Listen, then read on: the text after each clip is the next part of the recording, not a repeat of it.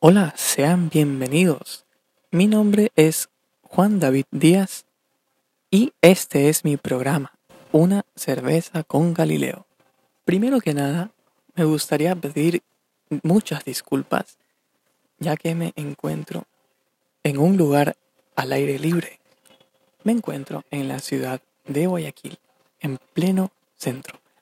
Actualmente, como se ha podido ver en las noticias, y también para ubicarlos a ustedes un poco el tiempo que estamos viviendo aquí en la ciudad. Actualmente hay restricción vehicular. Restricción vehicular es que los carros no salen. Todas estas medidas las han tomado con el fin de evitar con que la gente salga y que existan un incremento de contagios de COVID-19, ya que Actualmente la ciudad y el país se encuentran en una situación muy crítica. Lo ideal para ellos es imponer un toque de queda, pero sería algo inconstitucional debido a las situaciones que vivimos y por motivos que yo sinceramente desconozco. Por ahí escucharán uno que otro pito, uno que otro pito de carro. Esos son carros están autorizados a salir, ya que son médicos, abogados, trabajadores de primera línea, etc. También quería pedir disculpas por la calidad de sonido, ya que cerca mío hay un televisor encendido. y estoy siendo obligado a usar un, una cancelación de ruido que trae mi interfaz de audio. Pero bueno, para hacer un poco más ameno este programa, yo creo conveniente poner una canción de fondo. Algo que sea eh, clásico. Entonces, en este programa yo quería sentarme a conversar con ustedes, mis oyentes. Que ustedes se sienten en su sillón cómodo, en el más cómodo que ustedes encuentren, pongan en sus orejas los audífonos que ustedes tengan o ajusten el volumen de su aparato reproductor, reproductor de sonido. Creo que eso puede entenderse de alguna otra forma, ¿no? Entonces, antes de sentarse, vayan a su refri y saquen una cervecita o prepárense un café. Porque esta conversación, sí o sí, tiene que ser con una cerveza o con un café. No hay de otra. Yo quiero comentar con ustedes una cosita. El otro día estaba yo saliendo de una iglesia y afuera había un grupo de jóvenes con unas banderas rojas y me llamó la atención una cosa, que entre ellos se trataban de usted y de Señor. Creo que para cualquiera de nosotros esta sería algo muy extraño el encontrarnos a un grupo de jóvenes que se traten de usted, de Señor. Señor fulano, oiga, el otro señor fulano le manda a decir tal cosa. O sea, un trato muy, muy, muy respetuoso. Y es justamente de eso que trata el programa de hoy. Sobre cómo tratar a las demás personas. Y para eso he traído 12 reglas importantísimas que podemos aplicar en nuestra vida diaria. Estas reglas van a ayudar con que nosotros tengamos un mejor relacionamiento con nuestro prójimo.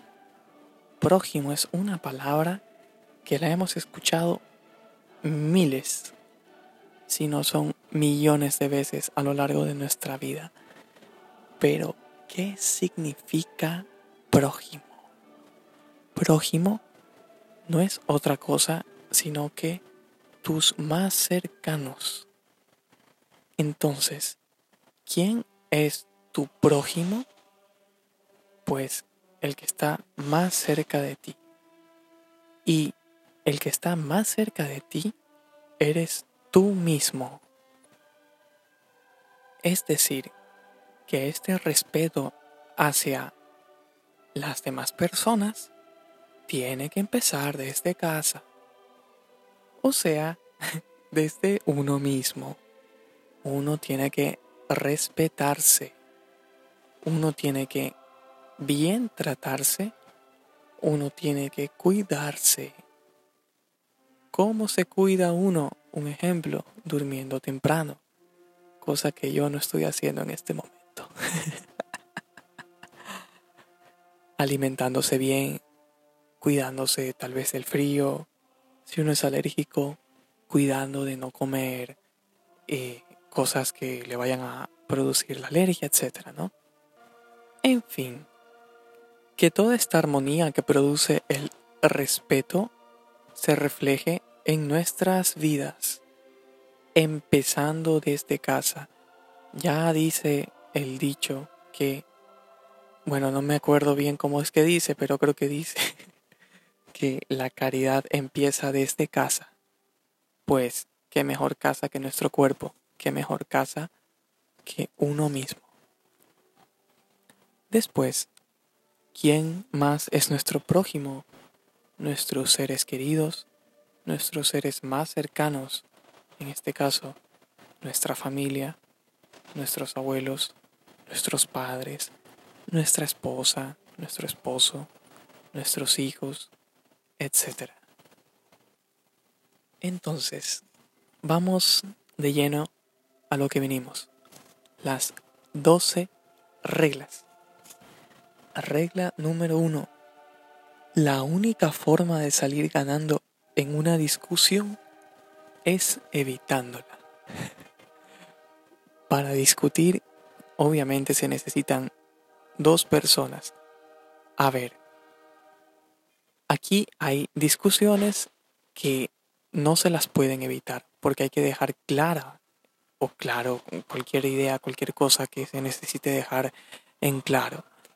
Sin embargo, cuando son discusiones innecesarias, eh, por ejemplo, un matrimonio, el que la persona, el chico o, la chica, el señor, la señora, no llenó, tomó de la jarra de agua y no volvió a llenar el agua.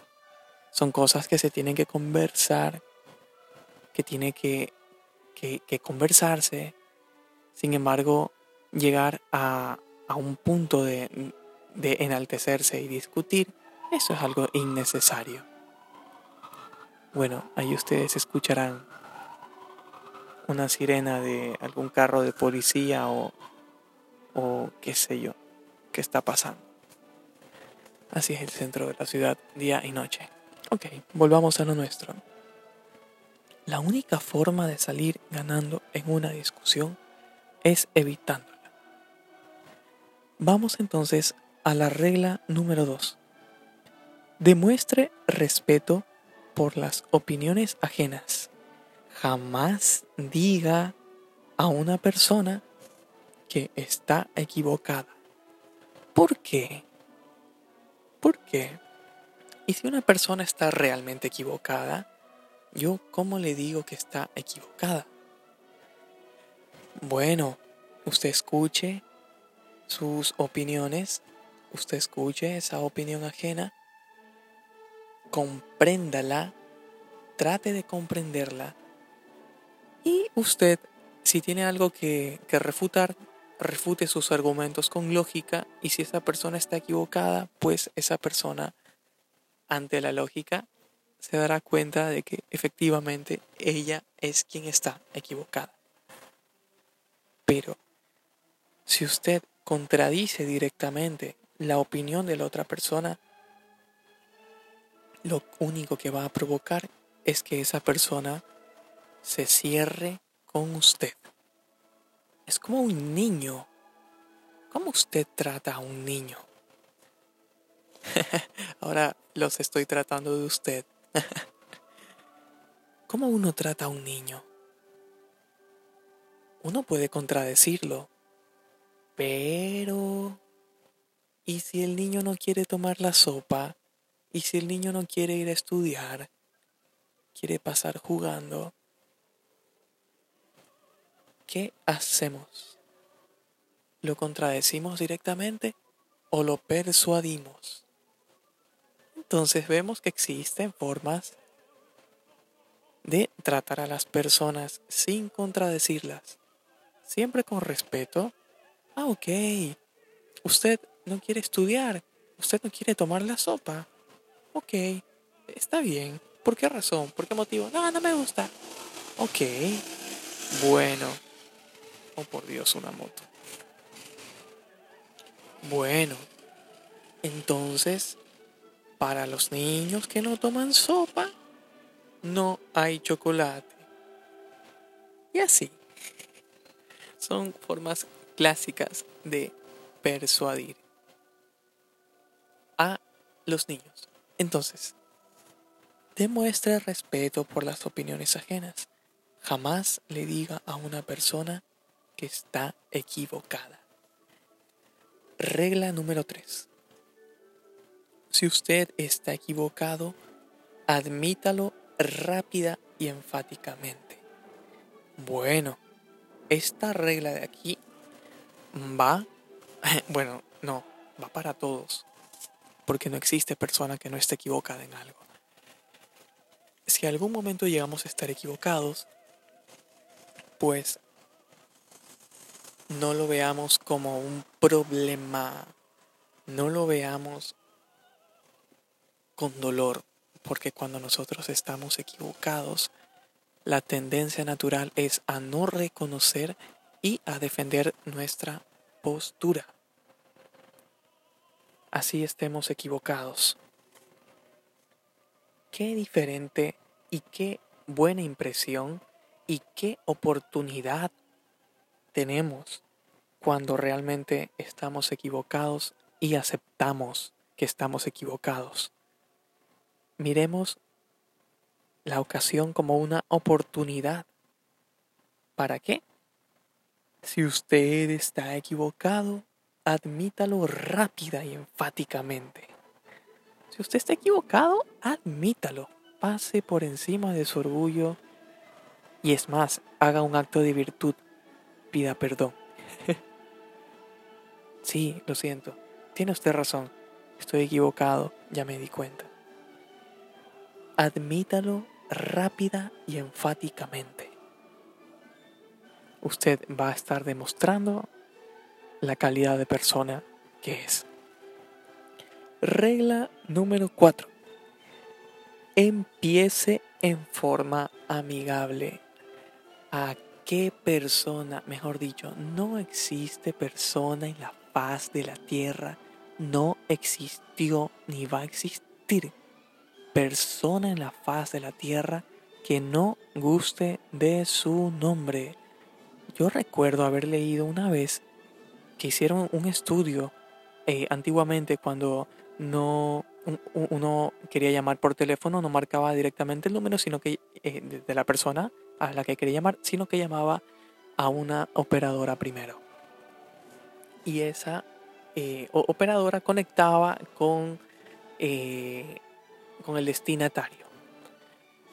Entonces, en esa época, no sé de fechas yo, pero habrá sido 1900, eh, mm, entre 1920, 1940, 1900, qué sé yo, por ahí. Bueno, eh, incluso antes.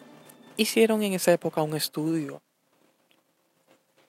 y se pusieron a escuchar las conversaciones telefónicas y sucedió de que se pusieron a contar las veces que las personas hablaban, no, hablaban no, mencionaban la palabra yo. No me acuerdo, la, eh, pueden googlearlo ahí. pongan en Google ahí estudios sobre cuántas veces las personas dicen yo, a ver si les sale el dato, pero eh, fue, eh, creo que durante una conversación de 15 minutos, la palabra fue nombrada cientos de veces, una, una cosa así. Y resulta, ¿a quién no le gusta hablar de sí mismo? Y a quién no le gusta, por el mismo motivo, recibir un saludo amigable. Entonces, si uno quiere que la otra persona se sienta bien, si uno quiere sentirse bien con uno mismo, empiece en forma amigable. Ejemplo, oh, fulano, qué gusto en verlo, se lo ve bien, oiga.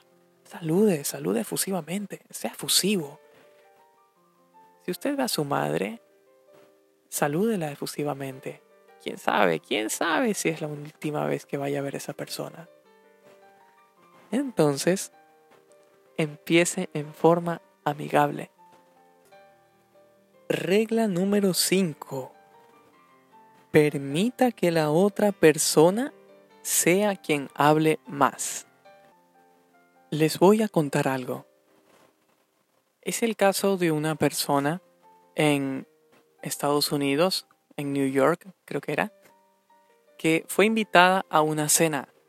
Esta persona era un muy buen oyente, un hombre inteligente, esta persona fue invitada a un restaurante a una cena. Llegó y conoció a, otras personas, como, como es natural, ¿no? Y resulta que le presentaron a una señora y este, este señor, que había llegado, si mal no recuerdo, de Francia, mm, no recuerdo muy bien, se sentó a hablar con esta señora. Y la señora le dijo, oh, fulano, usted viene de Francia.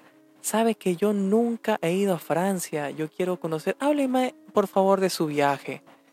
Y entonces este señor, como era un buen oyente, buen conversador, y sabía cómo tratar a las personas, cómo hacer amigos, le dijo, le habló una, un par de cosas de Francia y de ahí, como es natural, a, uno le gusta hablar de sí mismo, esta señora soltó de que ella en cambio había vivido ni sé cuántos años, si mal no recuerdo, bueno, no me acuerdo el, país, pero pongámosle que es Alemania. Entonces, esta señora había vivido en Alemania.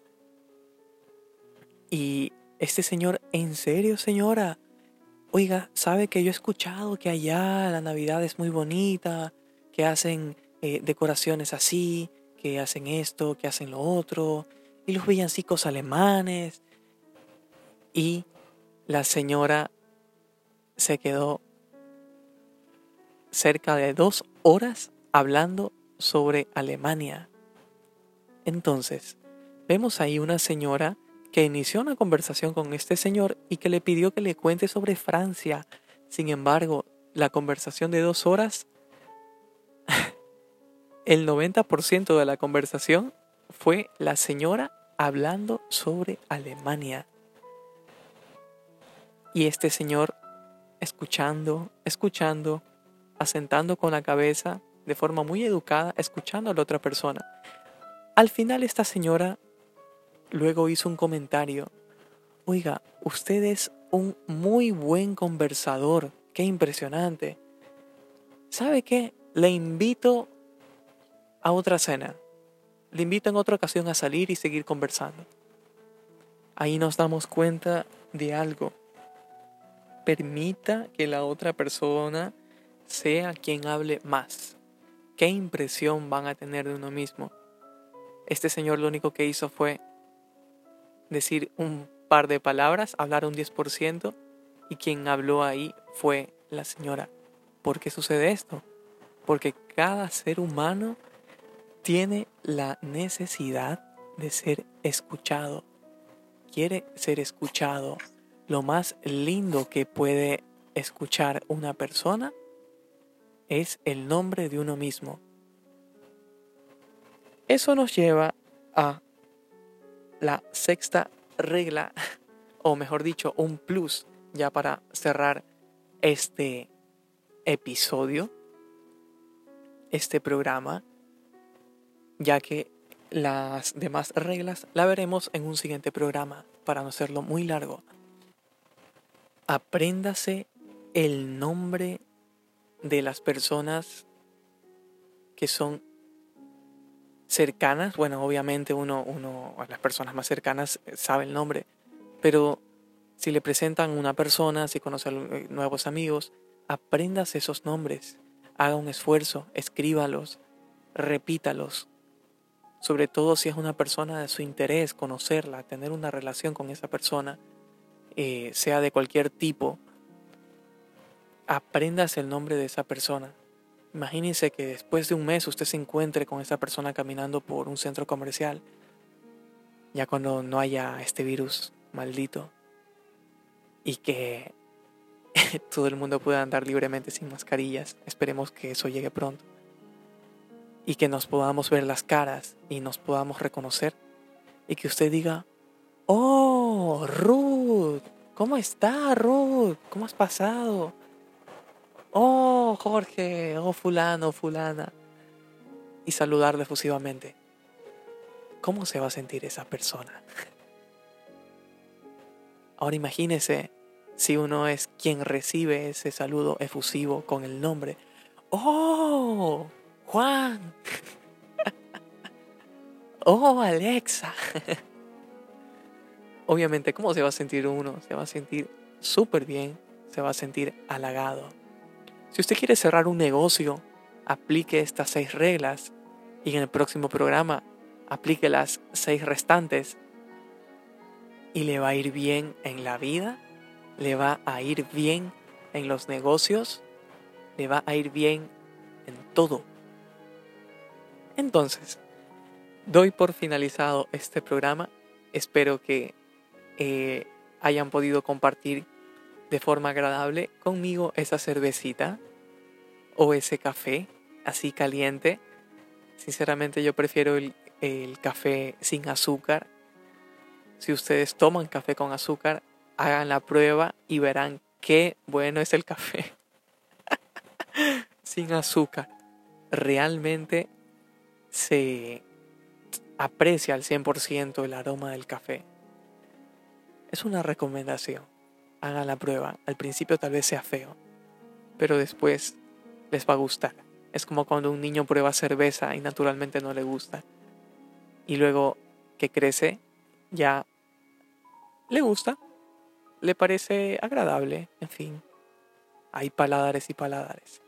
Entonces, muchas gracias por escuchar este podcast.